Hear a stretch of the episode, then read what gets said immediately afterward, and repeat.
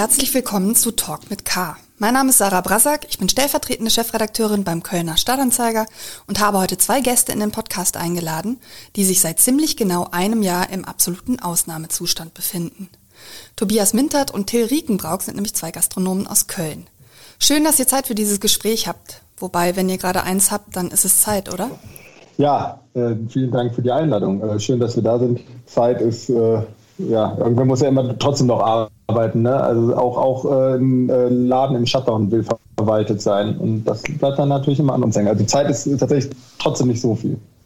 Es wäre schön, wenn ihr euch beide kurz vorstellen könntet und dabei erzählt, welche Bar oder welches Restaurant ihr in Köln betreibt und wie es überhaupt dazu kam, dass ihr diesen Beruf gewählt habt oder wie er vielleicht auch euch gewählt hat. Ähm, mein Name ist Tobias Mintert. Ich betreibe in Köln die Barracuda Bar und äh, die Bar 2 und die Forelle Blau.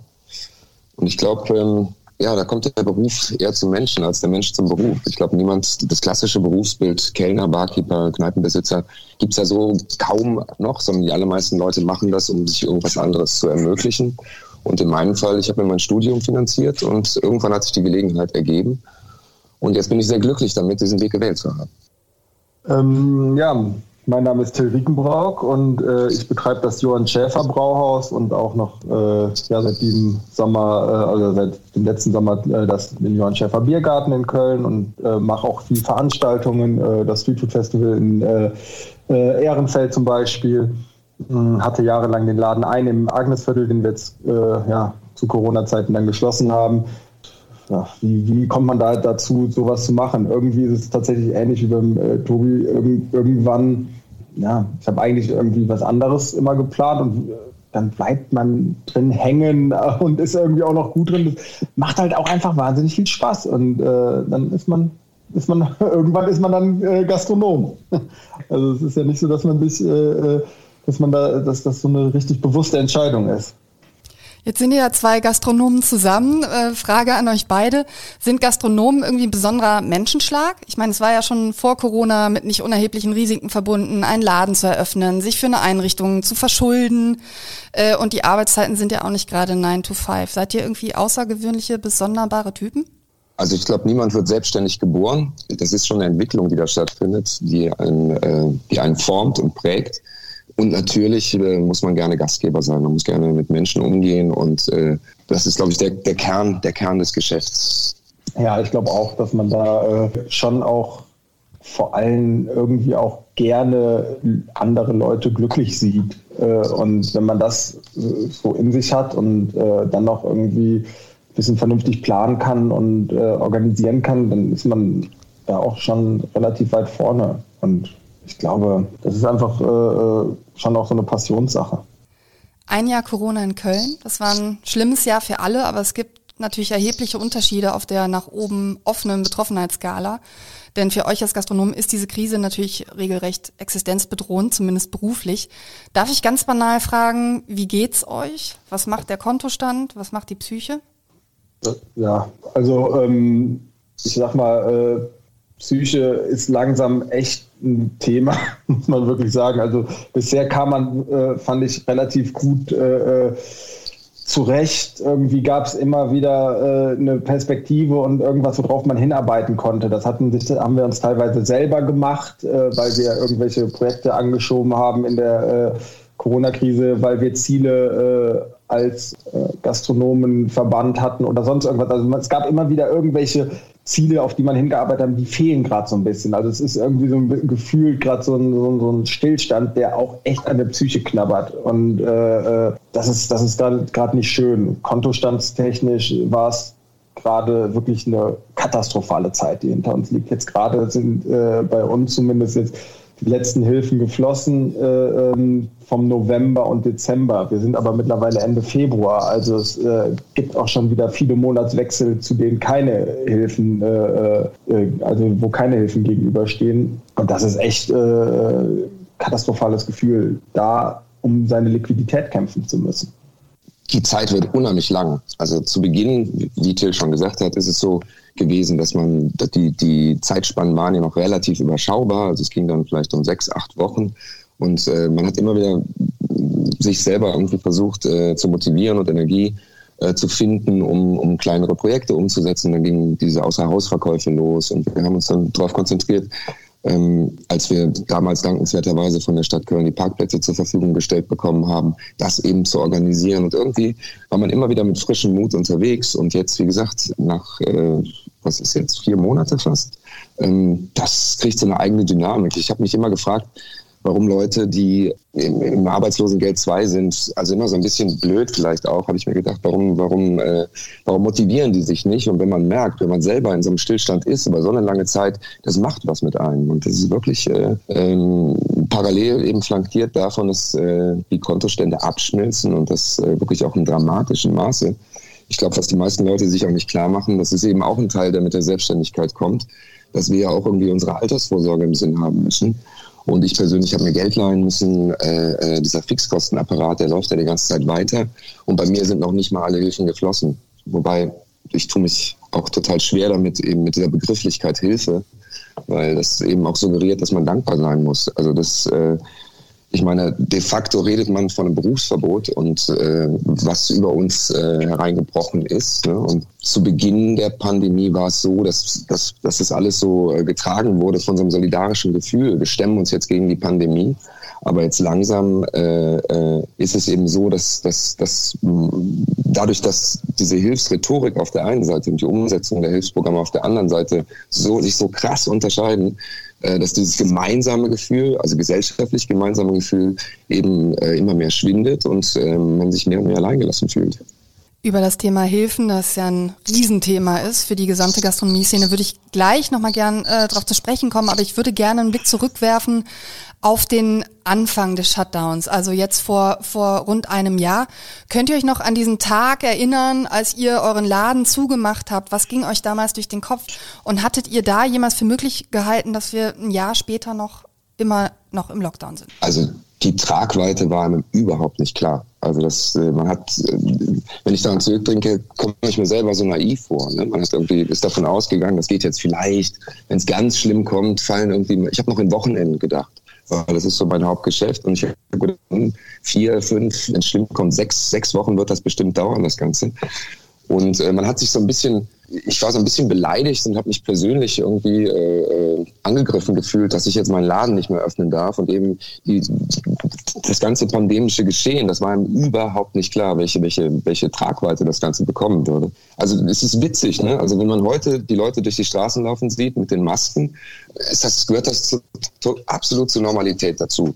Und wenn ich mir das vom Jahr vorstelle, ähm, ähm, das ist, ist, ja irgendwie auch ein ähnliches Phänomen. Ne? Also wenn ich mir das vom Jahr vorstelle, wie man sich dann noch echauffiert hat, wenn man irgendwelche asiatischen Touristen mit einer Maske gesehen hat und gedacht hat, was, also das überhaupt nicht verstanden hat. Ne? Und genau so ein bisschen so äh, ist es auch im Rückblick, wenn man sich an den Moment erinnert, als eben die Pandemie bei uns angekommen ist. Till, wie war das bei dir?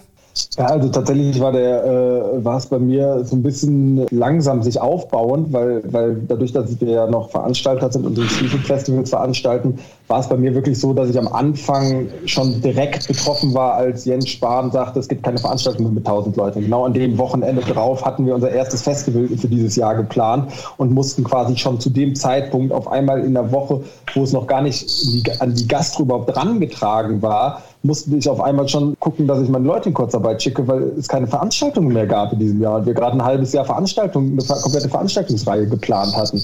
Das war äh, dementsprechend kam, kam das bei mir so langsam, aber irgendwie einen Ticken früher auf über mich hineingebrochen. Aber an dem Tag, wo dann wirklich klar war, jetzt schließen die Restaurants, ich weiß noch, das waren sehr gemischte Gefühle. Einerseits war ich sehr, sehr froh, dass wir in Köln die Restaurants schließen. Dass in ganz NRW waren, wurden die Restaurants aufgelassen und man durfte irgendwie nur bis 18 Uhr, außer, äh, nicht außer nur bis 18 Uhr irgendwie fünf Gäste bewirten oder sowas. Also es war so ein ganz komisches äh, äh, Gesetz, wogegen, ich weiß noch, die Düsseldorfer Kollegen wirklich wochenlang noch gekämpft haben, weil dann gab es keine Betriebsschließungsversicherung oder sowas, die es jetzt im Nachhinein ja auch nicht gibt. Aber trotzdem, damals waren, das waren die Themen. Und ähm, es war so eine krasse Ungewissheit, aber wir, damit, damit zu rechnen, also wie absurd wäre das gewesen. Also wir haben alle, glaube ich, äh, ich habe selber nicht damit gerechnet. Ich, wusste, ich habe damit gerechnet, dass es jetzt ein bisschen, bisschen äh, gehen wird.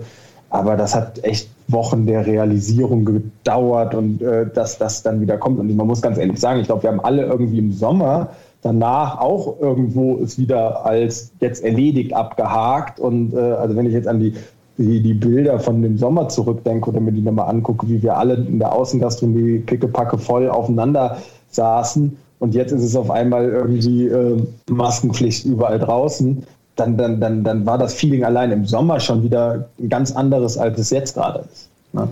Das Feeling im Sommer ist wahrscheinlich ein anderes für einen Restaurantbetreiber mit äh, Außengastronomie gewesen, als für einen Barbetreiber, der nicht so wahnsinnig viel draußen dann auch machen kann. Ne? Also ein paar Stühle kannst du vielleicht aufstellen, aber wie war die Lage für dich im Sommer, Tobias? Hast du investiert in Sicherheit oder blieb dir eigentlich nur sozusagen das bisschen, was du draußen machen konntest, mit vier Stühlen dann irgendwie auch zu bewirten? Ich habe ja eben erzählt, ich betreibe drei Geschäfte. Das eine ist halt wirklich so eine Mischung aus Club und Bar. Das ist die Barracuda Bar, das Ursprungsgeschäft. Und ähm, das finde ich auch super wichtig, dass man dann, also die, der Laden alleine, wenn ich nur den Laden gehabt hätte, äh, wer würde mir jetzt das Wasser mehr als nur bis zum Hals stehen, dann wäre ich wahrscheinlich fertig mit der Geschichte.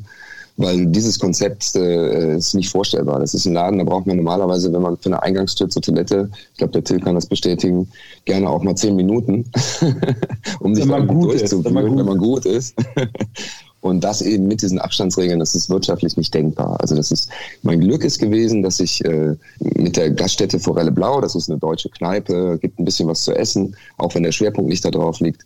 Ähm, die befindet sich zufällig im selben Haus wie die Barracuda Bar und so konnte ich die Außenflächen zusammenfassen.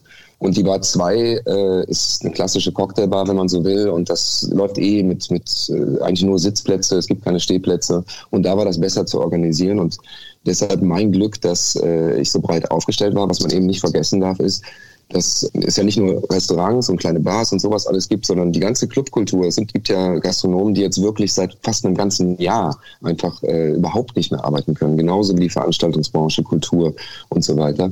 Und ähm, ich möchte mir gar nicht vorstellen, also für mich ist das, ist das ein massiver Eingriff und äh, in, innerhalb des letzten Jahres, wir, wir haben jetzt bald diesen Jahrestag in ein paar Tagen, muss man sich vorstellen, dass wirklich fast, ich, ich habe es jetzt nicht auf den Tag genau ausgerechnet, aber 180 Tage geschlossen hatten. Und damit bin ich, sind wir in einer guten, in, in, in einer guten Lage, weil eben es gibt ganz, ganz viele, die komplett zu sind seit diesem Tag, seit dem 14., 15. März, wann das gewesen ist. Hat das Sommergeschäft dann also auch wirklich was gebracht, ja? Also auch wenn man sagen musste, es geht nur draußen und das auch mit Abstand, hat es geholfen? Auf jeden Fall, ganz klar. Also das war wirklich äh, ein wirksames Mittel und da bin ich bis heute auch der, war ich, Entschuldigung, war ich überrascht, äh, wie in dem Fall wirklich auch unbürokratisch die Stadt Köln damals agiert hat, indem sie uns und der politische Wille eben auch da war und da echt viele Leute geholfen haben, das schnell umzusetzen. Und das, äh, glaube ich, vergessen wir als Branche auch nicht. Das war, das, das hat natürlich auch diese paar Monate im Sommer, und es war ein schöner Sommer, haben die Kassen ein bisschen voller gemacht. Ähm, nur äh, von dem Moment, wo wir hergekommen ist. Also man darf sich da, die Leute haben plötzlich draußen, glaube ich, nur noch Stühle gesehen in der ganzen Stadt und viele, viele haben das sehr positiv wahrgenommen, dass äh, wo ein, zwei Autos standen, plötzlich dann die Menschen sitzen und das echt ein anderes Bild in der Stadt ist. Und viele, viele haben sicherlich auch negativ wahrgenommen und gedacht, jetzt, äh, jetzt äh, machen die Gastronomen sich da alle völlig unverhältnismäßig die Taschen voll. Ähm, prozentual für mich, von einem normalen Jahr kann ich sagen, vielleicht 60, 70 Prozent habe ich äh, an Umsätzen gemacht. Ne? Weil es ist natürlich auch wenn man, ich, sage immer, ganz hinten rechts im Biergarten läuft man hin, da stellt jemand ein Bier, dann geht man zur Theke, holt das Bier und in diesen Konzepten wie der Barracuda Bar, da steht einer an der Theke und bestellt zehn Drinks, bringt die selber weg.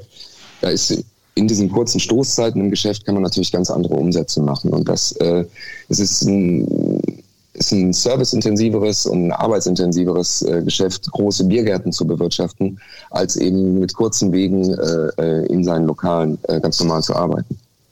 Till, von dir weiß ich, dass du auch echt viel investiert hast im Johann Schäfer in Plexiglasscheiben und so weiter. Hat sich der ganze Aufwand gelohnt für die verhältnismäßig kurze Zeit ja dann?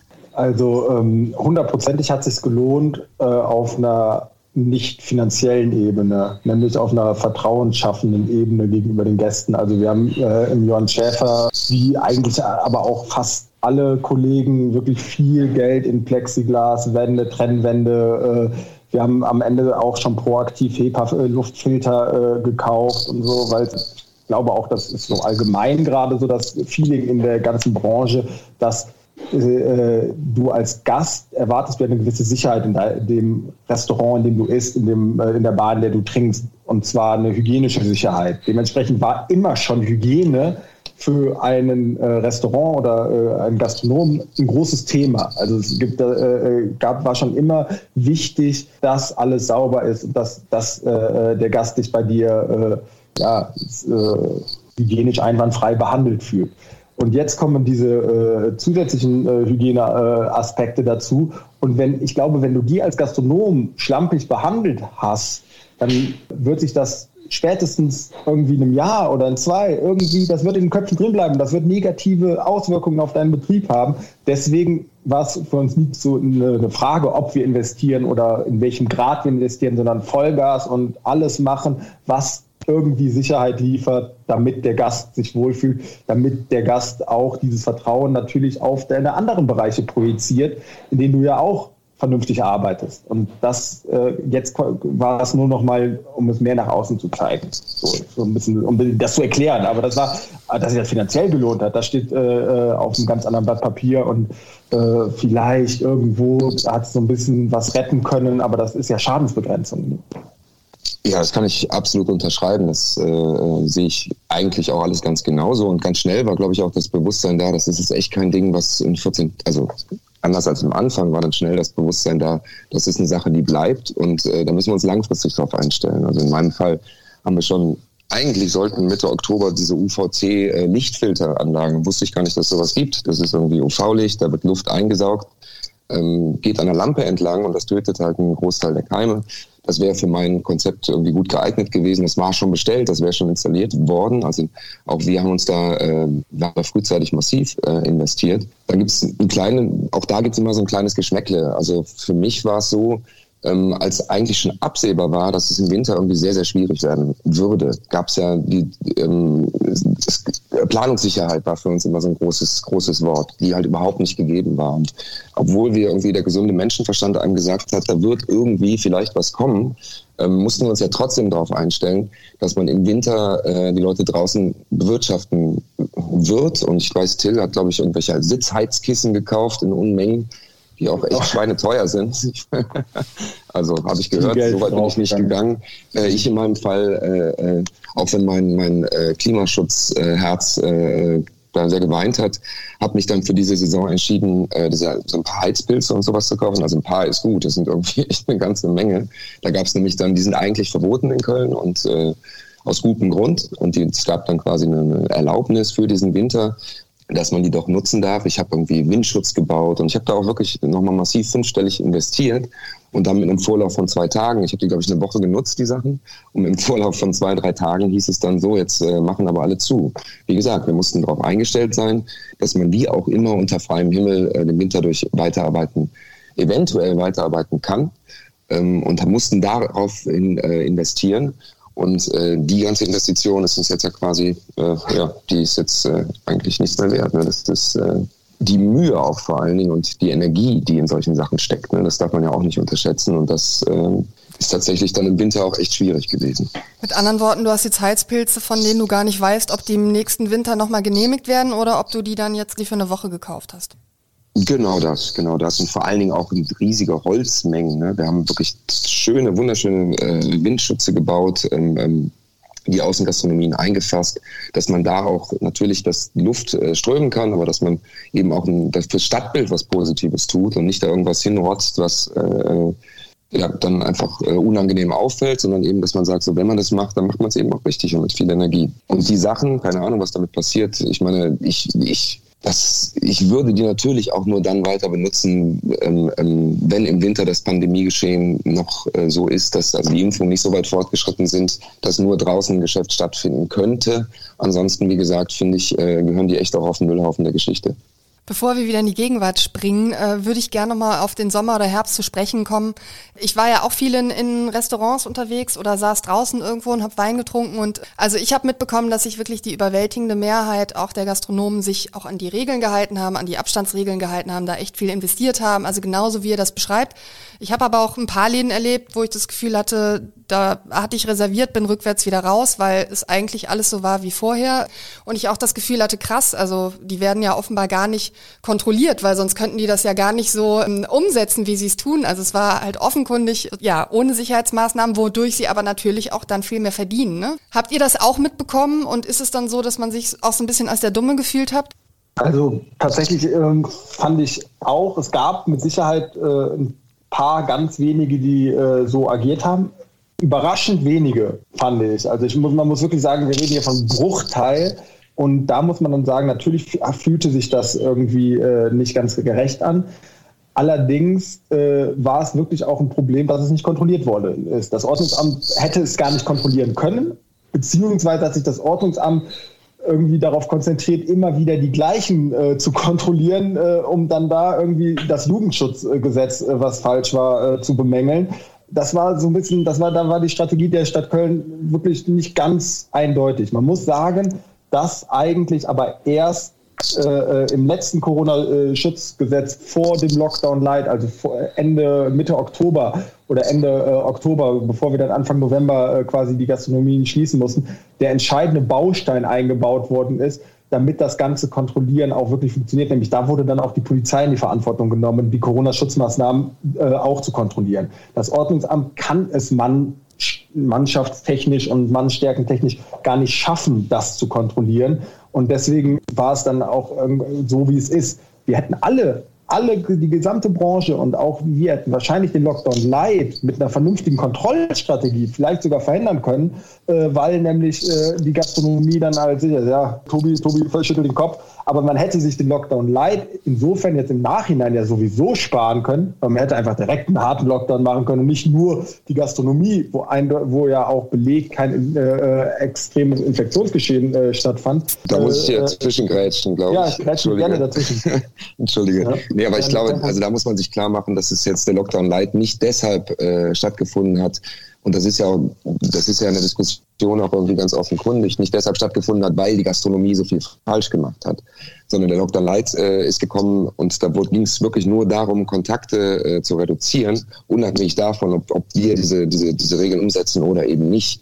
Und was du jetzt sagst, klingt so ein bisschen danach, als, als äh, hätten wir das mit, äh, hätte, wäre das auch ein Stück weit mitverschuldet. Und ich glaube, das wolltest nee, du nicht nee, sagen. Nee, nee, nee, nee, das wollte ich auf gar keinen Fall sagen, Tobi, hast du vollkommen recht. Nur, ich glaube, dass man, dass man äh, von vornherein einfach hätte besser kontrollieren müssen und einfach vernünftig auch dann auch mit Polizei halt einfach mal großflächig die, äh, äh die Läden und alle, alle äh, möglichen, ja, nicht nur Gastronomen auf die Einhaltung der Corona-Schutzverordnung äh, hin überprüfen äh, müssen, weil man muss ganz ehrlich sagen, dass auch in Supermärkten und auch in, äh, im Einzelhandel äh, wahnsinnig viel Schmuh passierte im Vergleich und dort wurde halt gar nicht kontrolliert.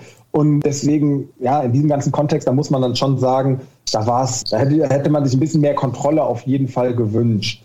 Weil, Zumindest äh, mal symbolisch bei den richtigen Übeltätern. Ne? Also ich glaube, die, Busch, die Kölner Buschtrommeln sind alle bekanntermaßen relativ groß.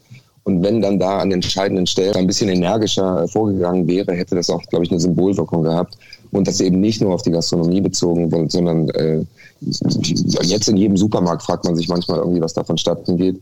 Aber ich finde es auch immer ganz schwierig, sich da nicht nur in der Branche gegen Einzelne äh, ja. zu wenden, sondern auch die Branchen gegeneinander auszuspielen. Was ich strategisch äh, dann von der Stadt Köln tatsächlich auch problematisch fand, ist, dass zum Teil und das eben von Verwaltungsseite zum Teil halt wahnsinnig unkreativ äh, vorgegangen worden ist im Sommer, ne? also um, um, um das Ganze zu reglementieren.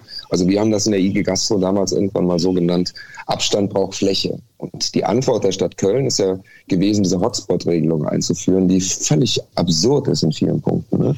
Da werden einfach so die, die klassischen, also nicht eine Altstadt zum Beispiel, das ist ein Hotspot, so nennt sich das. Da ist seit Monaten kein Mensch mehr auf der Straße gefühlt. Ne? Und äh, im belgischen Viertel ist das zum Beispiel total auseinandergeflattert. Da ist der Bereich äh, um den Brüsseler Platz, das ist ein Hotspot. Der Bereich um den Stadtgarten ist ein Hotspot. In den Bereichen durfte man sich nicht mehr aufhalten, durfte man keinen Alkohol verzehren. Und jetzt zurück auf Abstand braucht Fläche. Wie kann man denn Flächen sperren, wenn man, wenn man will, dass die Leute auf Abstand gehen? Das hat ja nur dazu geführt, dass die außerhalb dieser Hotspots oder 100 äh, Meter weiter sich eben total gruppiert haben. Weil es ist doch super, wenn man große Flächen wie den Brüsseler Platz und den Stadtgarten und die Scharfenstraße und was es noch alles gibt, zur Verfügung hat, damit die Leute eben auf Abstand gehen können. Und dass man da halt an diesen alten auch, ja, zumindest kann man das sehr kontrovers sehen, ob das sinnvolle Strategien sind, diese alten Hotspot-Strategie äh, äh, festhält. halte ich halt für, für echt sehr unkreativ. Vorhin wurde die Stadt ja gelobt zum Thema Autoparkplätze umwidmen und so weiter. Jetzt höre ich raus, Stadt Köln war in, in dem Hotspot-Thema unkreativ. Wenn wir jetzt schon gerade beim Thema sind, würde ich einfach nochmal fragen, so was ist noch vielleicht gut gelaufen und schlecht gelaufen, auch in Zusammenarbeit mit der Stadt? Ich finde, wie gesagt, das mit den, mit den Parkplätzen war für mich das große Ding. Das äh, hat einfach viele gerettet. Und das ist auch wirklich eine Sache, wo man sich jetzt fragen, fragen kann und fragen muss, äh, wie geht's denn weiter damit? Und wenn ich von Kreativität spreche, ich finde, glaube ich, für uns Kölner Gastronomen wäre es total wichtig, wenn da auch jetzt mal äh, symbolisch gehandelt würde und nicht erst äh, irgendwann im Nachhinein, sondern genauso entschlossen und schnell, wie das äh, mit den Parkplätzen ursprünglich stattgefunden hat. Die Stadt hat das ja verlängert, diese Regelung, zum 31.12.2021. Jetzt ist es aber so, ähm, dass wir im November geschlossen haben, im Dezember, im Januar, im Februar, im März und Gott weiß, wie lange auch noch. Und ich meine, es ist eigentlich doch jetzt, äh, wäre doch schön gewesen, symbolisch äh, zu Karneval meinetwegen zu verkünden. Und das ist Karneval, glaube ich, muss man niemandem erklären, was Karneval für eine Bedeutung für Kölner Gastronomen hat. Ähm, es wäre doch schön gewesen, wenn da jemand mal auf die Idee gekommen wäre, zu sagen, pass mal auf, liebe Gastronomen, wir verlängern diese, diese erweiterte Außenfläche mindestens um die Zeit, die ihr jetzt geschlossen habt. Das wäre ein schönes Signal gewesen. So. Und sowas, finde ich, wünscht man sich von der Stadt, dass äh, irgendjemand äh, auf solche Ideen kommen würde oder dass die, vielleicht sogar, dass man darüber nachdenkt, ich meine, das geht, alles geht dahin, dass Autos in der Innenstadt reduziert werden sollen. Ähm, es wäre doch toll, und ich glaube, der politische Wille ist gar nicht so weit entfernt davon, auch wenn es in der Umsetzung noch hapert. Es wäre doch toll zu sagen, wir, wir, wir machen diese Lösung dauerhaft, dass die Branche irgendwann langfristig eine Chance bekommt, äh, sich auch zu erholen. Das heißt, wir geben den Gastronomen jetzt diese Flächen. Äh, wir geben die denen aber nicht nur für ein paar Monate, sondern für immer oder für die nächsten zehn Jahre oder so, dass man irgendwie eine Chance hat, langfristig diese, diese wahnsinnigen Verluste, die, glaube ich, auch in den Köpfen der Menschen zum Teil verzerrt sich das ein bisschen mit diesen, dieser großen Rhetorik, Novemberhilfe, Dezemberhilfe, aber es sind auch unterschiedliche Paar Schuhe. Wir reden jetzt von der Stadt. Und deshalb glaube ich, das wäre ein super wichtiges Signal. Stattdessen hat die Stadt im März oder nee, Quatsch, Tim muss mich da verbessern, vielleicht im Mai, glaube ich, ähm, die Rückerstattung der Gebühren für die Außengastronomie verkündet, was ja auch total super ist. Ne? Also klar, das sind keine Riesengelder, aber es ist eben genauso eine Symbolik, die wir brauchen. Und da muss ich sagen, dass, dass, da bin ich fassungslos, dass äh, äh ich habe jetzt, glaube ich, irgendwas zwischen fünf und zehn Mails irgendwie an die zuständige Stelle geschickt. Ich habe nicht mal eine Antwort bekommen. Und nach zehn Monaten, nach zehn Monaten, das sollte ich mit meiner Gewerbesteuer mal versuchen, nach zehn Monaten ist bis heute nicht ein Pfennig von dieser Außengastronomie erstattet worden. Und in unserem IG Gastro-Chat äh, habe ich den Eindruck, äh, bin ich da wahrlich nicht der Einzige. Also ähm, tatsächlich äh, äh, stimme ich äh, dir in einem Punkt äh, oder in allen Punkten äh, voll zu, aber vor allem in dem einen Punkt, dass man diese Parkplatzsituation doch bitte dauerhaft einfach äh, mal beschließen könnte. Weil also ich glaube, für jeden Einzelnen in Köln, und du hast es gerade eben noch fast relativiert, wo es auch welche gab, die da äh, vielleicht dagegen äh, waren, aber ich glaube, äh, der Großteil hat doch dieses, dieses, dieses äh, Feeling im Sommer auf den Straßen, dieses Summen in der Luft, dieses, äh, diese vielen Außengastronomieflächen. Das war doch einfach so wunderschön, das war so südländisch schön, das war so ein tolles, äh, tolles äh, Gefühl. Äh, ich, ich finde, diese Parkplatzsituation darf auf gar keinen Fall äh, jemals wieder äh, zurückkommen. Das ist auf jeden Fall meine persönliche Meinung und ich hoffe, hoffe, hoffe auch, dass das äh, in der, in der auf politischer Ebene und äh, auch auf verwaltungstechnischer Ebene umgesetzt wird, weil man muss ja auch so sehen, wir haben auch viele Kredite aufnehmen müssen. Tobi hat gerade eben erzählt, er musste sich Geld leihen. Wir haben auch einen Kredit aufnehmen müssen. Der läuft auf zehn Jahre. Das heißt, wir haben jetzt zehn Jahre mindestens von der Corona-Krise zu knabbern. So, und wenn man jetzt bedenkt, ja klar, wir, diese Parkplätze sind effektiv Sitzplätze, sehr beliebte Sitzplätze, weil die schön draußen sind, wo eh Sitzplatzfläche ansonsten rar ist. Diese Sitzplätze, die sorgen für eine kontinuierliche Einnahme und äh, für eine zusätzliche kontinuierliche Einnahme. Wir haben aber auch jetzt sehr offensichtlich zusätzliche kontinuierliche Kosten noch mindestens die nächsten zehn Jahre. Das heißt, es wäre eigentlich ein perfekter äh, äh ja, ein Topf und ein Deckel, die super perfekt zusammenpassen würden, um einfach der Gastronomie äh, ja, unter die Arme zu greifen langfristig. Und das und, äh, und ganz ehrlich, äh, Autos, äh, Parkplätze fürs, fürs Auto, dann ich park selber meine Karre in der Kölner Südstadt, wo sehr viel Fläche für Außengastronomie äh, weggefallen ist habe immer einen Parkplatz gefunden und ich habe nirgendwo haben sich die Autos übereinander gestapelt, weil äh, die Situation äh, irgendwie, weil da die paar Parkplätze von allen schmerzlich vermisst worden sind. Also es war wirklich erträglich. Und es kostet die Stadt nichts. Also, weil ich glaube, auch für eine Kommune ist das gerade echt keine, keine einfache Zeit. Ne? Da muss man sich nichts vormachen, dass da finanziell jetzt keine Riesenspielräume sind. Da habe ich absolutes Verständnis dafür. Auch wenn ich trotzdem gerne mal die Gebühren dann irgendwann erstattet bekäme. Aber selbst das fände ich nicht so schlimm, sondern wirklich ein wirksames Mittel, was die Stadt einfach kein Geld kostet, wäre es, gebt den Gastronomen langfristig diese verdammten Parkplätze. Und ich meine, das ist was Schönes am zweiten Lockdown gewesen für mich. Ähm, ich habe das, ich habe ich weiß nicht, wie euch das geht, aber mir, ich, ich, schon, ich, ich sage das immer, ist schrecklich, aber ich weiß nicht, wie euch das geht. Aber ich habe noch nie, äh, mir ist noch nie aufgefallen, dass es äh, im Winter um 16 Uhr dunkel wird, weil eigentlich ist die Stadt voller Lichter und so viele Menschen sind unterwegs. Und das sind ja auch die Zeiten, wo man irgendwie rausgeht und zusammenkommt. Und ich finde, was man da damals gesehen hat oder in der Zeit gesehen hat, wie trist ist denn bitte diese Stadt, wenn da keine Gastronomie ist? Also und auch wie, wie sehr leidet der Einzelhandel meinetwegen. Keiner hat Lust, in die Stadt zu gehen, wenn man danach nicht irgendwo einkehren kann. Und das fand ich tatsächlich auch mal eine, eine, eine sehr, sehr teure, aber eine tolle Imagekampagne für uns, dass man mal sieht, was fehlt der Stadt echt, wenn, wenn da eben kein Mensch, äh, ja, niemand unterwegs ist, niemand auf der Straße ist und äh, eben keine Gastronomie auf der Straße ist. Ich habe gleich schon so ein bisschen Gastro-Gefühl, weil äh, hinter dem Till klappert äh, immer wieder, klappern irgendwelche Gläser rum und so. Das ist auch ein Sound, den ich schon länger nicht mehr gehört habe, weil man den tatsächlich nur in Restaurants oder Bars hört.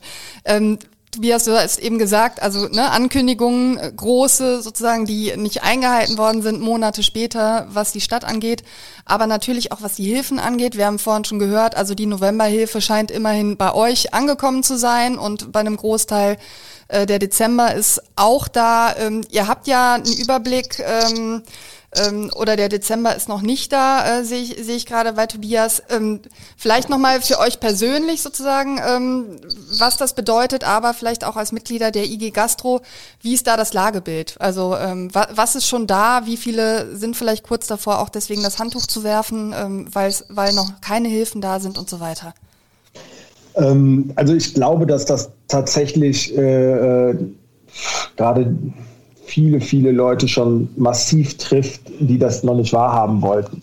Äh, wollen. Also ich glaube, dass äh, sich wahnsinnig viele gerade über beide Ohren äh, verschulden, äh, um überhaupt eine Liquidität zu behalten. Weil das Problem war ja tatsächlich mit der November- und der Dezemberhilfe, dass die jetzt teilweise im, im, Februar fließt, noch nicht mal mehr an alle, man musste mittlerweile, ich glaube, drei oder vier Monatswechsel, sprich volle Löhne, weil Kurzarbeitergeld fließt auch erst später. Dann musste man äh, die kompletten Mieten etc. Also man musste richtig, richtig viel Vorkasse äh, äh, gehen. Was, das, da reden wir von unfassbaren Summen, die man einfach vorstrecken musste, in einer Situation, wo man ja eh schon gebeutelt ist, also wo, wo, wo man ja keine Rücklagen mehr zur Verfügung hat, äh, die man mal eben dafür aufbrauchen könnte. Also das war, das war tatsächlich äh, äh liquiditätstechnisch eine, äh, eine Katastrophe. Und viele, viele Leute werden sich da, um diese, diese Phase zu überbrücken, werden sich viel Geld geliehen haben können, äh, äh sehr viel Geld geliehen haben. Und die wissen noch gar nicht, dass es sie irgendwann, wenn es dann wieder losgeht, wahrscheinlich, wahrscheinlich erst dann, äh, dann werden sie es nicht packen. Das, das, das wird eine ein wahnsinnige Pleitewelle in dieser Branche geben, weil wenn es wieder losgeht, man kann ja nicht wieder auch dann davon ausgehen, dass die Nachfrage auf dem, direkt auf dem gleichen Niveau ist wie vorher. Das heißt, es wird Läden, die sich jetzt hoch verschuldet haben, die werden mit viel geringeren Einnahmen äh, äh, dastehen, wenn wir wieder öffnen dürfen. Wir alle werden mit geringeren Einnahmen wieder dastehen, weil wir weniger Fläche nutzen dürfen, weil wir Abstand, äh, Abstände weiterhin wahrscheinlich einhalten werden müssen, auch noch auf absehbare Zeit. Und dementsprechend gibt es einfach weniger Einnahmen. Der das sprich, der Kuchen wird kleiner, nur dass der Kuchen noch viel verschuldeter ist. Also das ist äh, äh diese, diese beiden Ströme, die da gegeneinander laufen, das ist eine Katastrophe. Und das wird, das wird äh, ähm, jetzt gerade halten sich alle irgendwie bei Wasser in der Hoffnung, dass sie ja irgendwann wieder dürfen.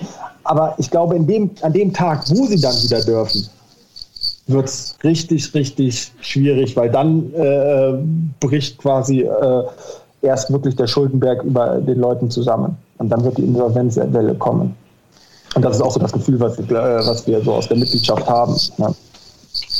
Ich habe auch, und ich glaube, wir, die IG Gastro ist ja eher eine, ich sag mal, eine jüngere Form von Gastronomie, die da im, im Wesentlichen, das stimmt aber auch nicht, nee, das kann man so nicht sagen, aber es sind schon auch viele, viele jüngere Wirte, Wirtinnen und Wirte dabei, wo ich ganz massiv Angst drum habe. Das ist tatsächlich die alte kleine Kölsche Fedelskneipe mit dem, mit dem Betreiber, der hinter der Theke steht, der eben auch diese Hilfen in Anspruch nimmt, vielleicht aber jetzt auch nicht so fit ist und äh, ähm, mit seinem Steuerberater, Anwalt, was, was auch immer, dass er eben wie Till sagt, durchblickt, dass er gegebenenfalls noch, es wurden ja auch die, die Bedingungen rückwirkend für viele dieser Hilfspakete geändert, dass vielleicht sogar Rückzahlungen auf ihn zukommen, ähm, dass er eben, ja, dass er dann, äh, wie Till sagt, das eben noch gar nicht richtig realisiert, was, äh, was, was da auf ihn zurollt.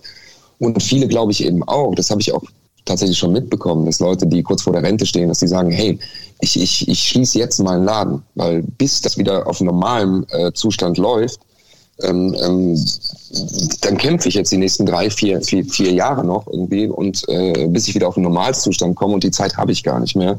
Und das ist eben auch was, glaube ich, was für Köln äh, kulturell ein ganz äh, verheerendes äh, Ding ist, wenn das, wenn das komplett wegfällt. Und wenn du, wenn, wenn du von Hilfen sprichst, da geht mir persönlich immer sprichwörtlich der Hut hoch, weil ich finde, das ist so ein bisschen aus diesem, finde ich, aus diesem solidarischen Gefühl des Anfangs geboren. Wir helfen uns gegenseitig, wir, wir stemmen uns gegen die Pandemie, was alles gut und richtig ist. Aber ich finde, ähm, ähm, ich, ich weigere mich wirklich, diesen, diese Begrifflichkeit Hilfe weiter zu akzeptieren, weil ich finde, wir müssen über Entschädigungen sprechen. Denn, ähm, wenn man schon von Hilfe spricht, da werden 90 Prozent der Betriebskosten äh, jetzt, wenn wir komplett gar keine Einnahmen haben, äh, äh, erstattet. Und das eben auch ganz, ganz weit äh, im Nachhinein. Ähm, also bestenfalls bekommen wir 90 Prozent der Fixkosten erstattet. Und ich frage mich, ähm, wenn man geschlossen hat, warum äh, beschränkt man sich auf diese 90 Prozent? Wenn man ein großes Geschäft hat oder mehrere Geschäfte hat, dann wird da, dann kommt man in eine Schuldenspirale zusätzlich rein. Wie gesagt, wir dürfen nicht öffnen, wir dürfen kein Geld verdienen. Es werden nicht mal die kompletten äh, Fixkosten erstattet. Das, auch das äh, löst einfach ein, eine Schuldenmenge aus, die da äh, angesammelt wird. Und die neueste Überraschung in, in der Überbrückungshilfe 3 ist gewesen, dass jetzt nicht mal mehr Unternehmerlöhne abgerechnet werden dürfen.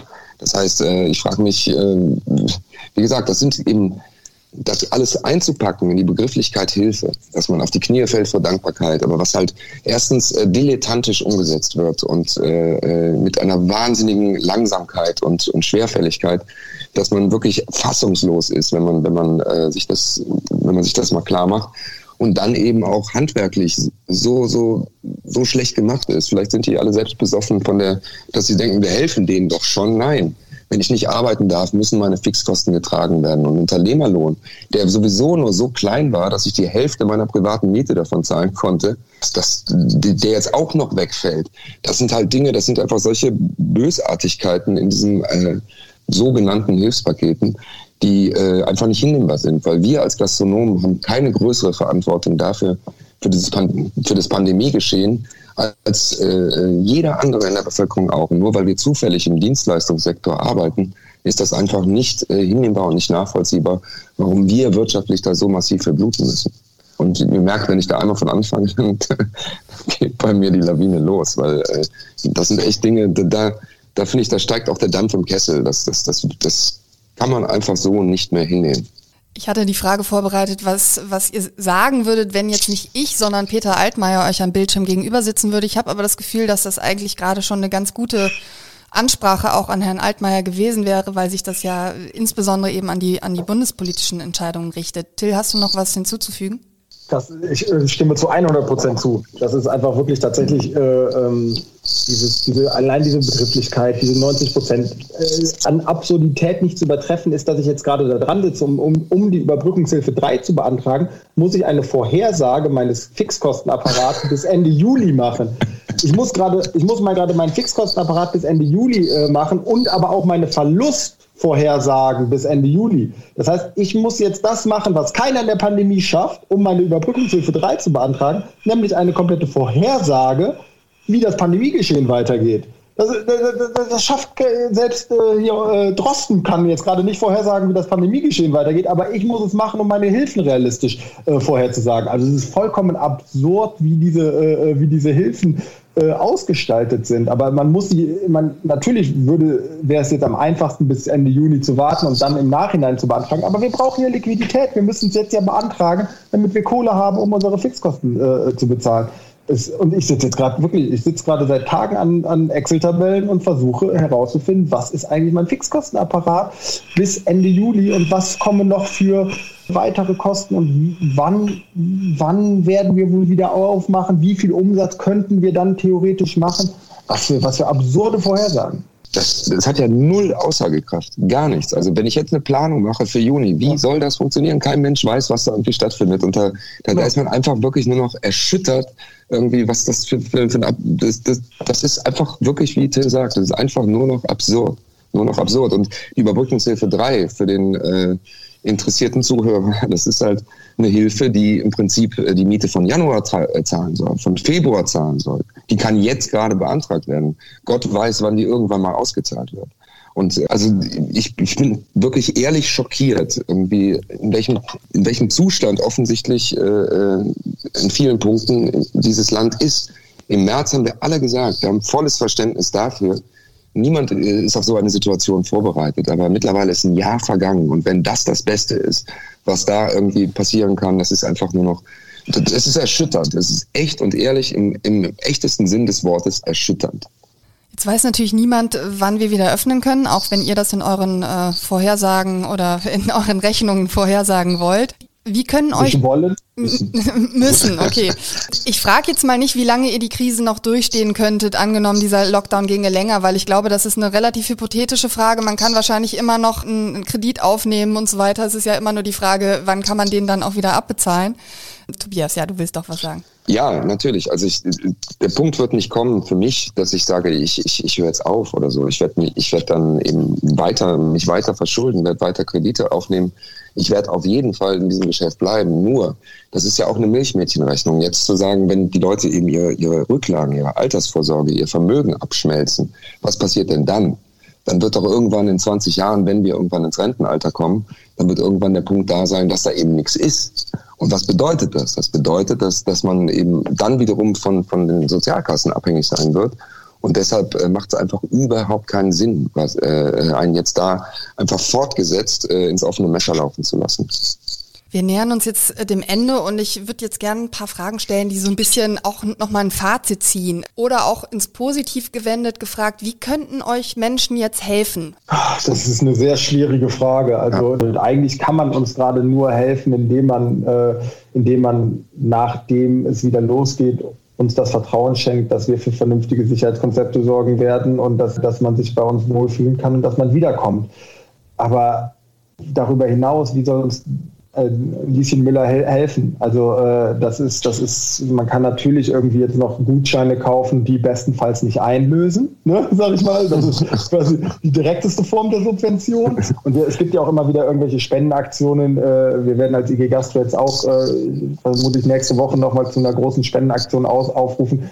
Das ist alles netter kleiner Support und das ist auch eine super schöne Dankbarkeit. Und wenn man jetzt einen Außerhausverkauf macht und wieder Gäste hat, äh, die einem wenigstens mal so eine Flasche Bier abkaufen oder sonst irgendwas, das fühlt sich extrem gut an.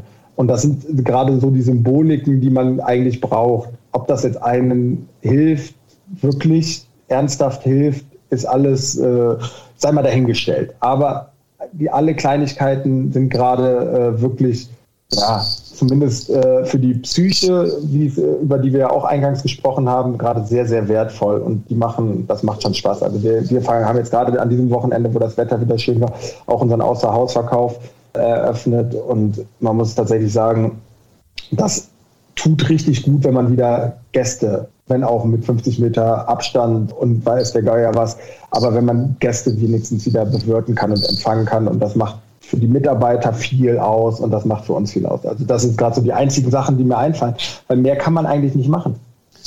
Ich finde, psychisch ist es total schön zu sehen, dass die Leute die Läden nicht vergessen und eben dankbar wahrnehmen, wenn man einen kleinen Außerhausverkauf, der wirtschaftlich tatsächlich äh, kaum relevant ist, aber ähm, trotzdem eben fürs Gefühl ist es schön zu sehen, dass, dass die Leute kommen und sich freuen, wenn, wenn, wenn, wenn man noch und äh, wieder irgendwie da ist. Ich glaube, wie kann man uns helfen? Ich denke, indem man eben auch Fragen stellt, irgendwie an den entscheidenden Stellen.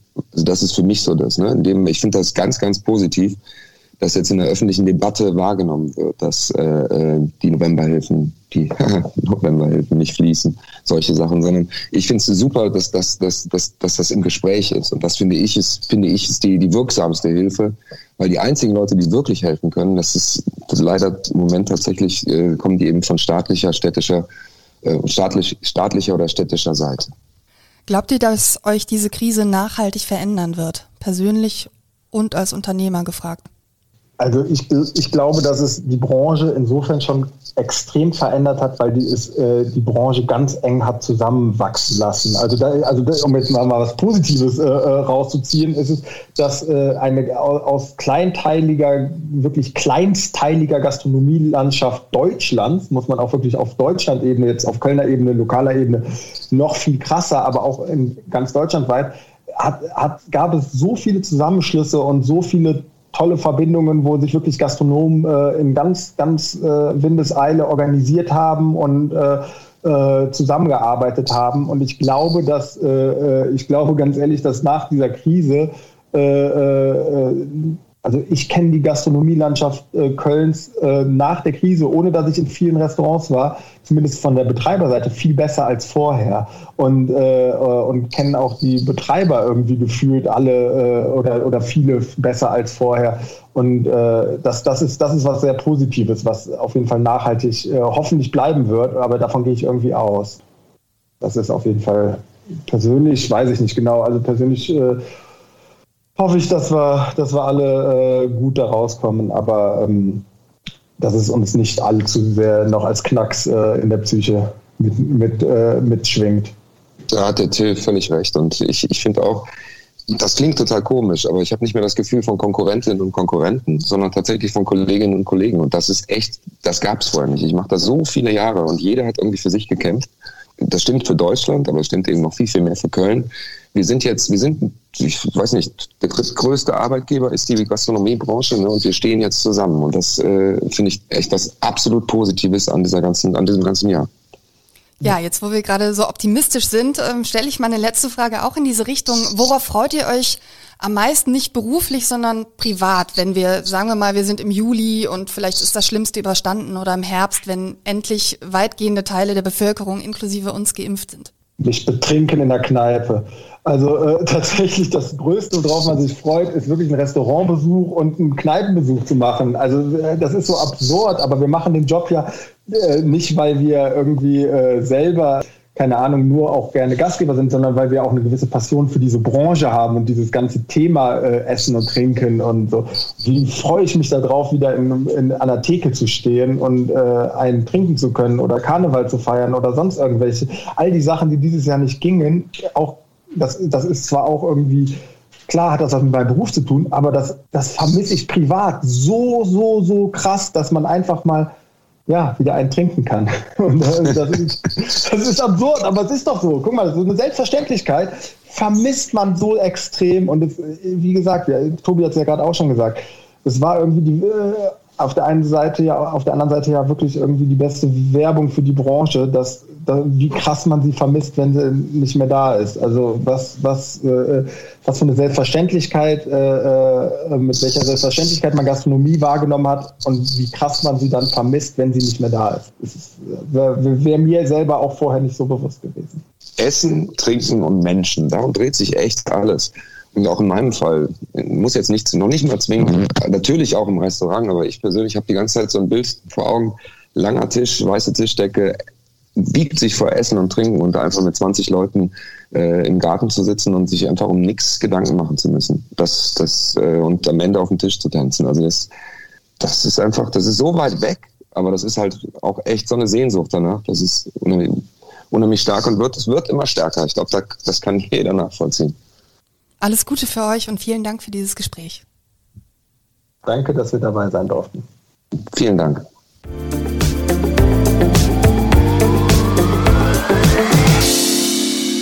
Wenn Sie jetzt Lust auf weitere Podcasts bekommen haben, finden Sie diese auf ksta.de slash podcast. Sie können die Podcasts des Kölner Stadtanzeiger aber auch bei gängigen Plattformen wie Spotify abonnieren. Darunter auch unser wöchentliches Newsformat Die Wochentester. Ich sage bis bald und auf Wiedersehen. Talk mit K.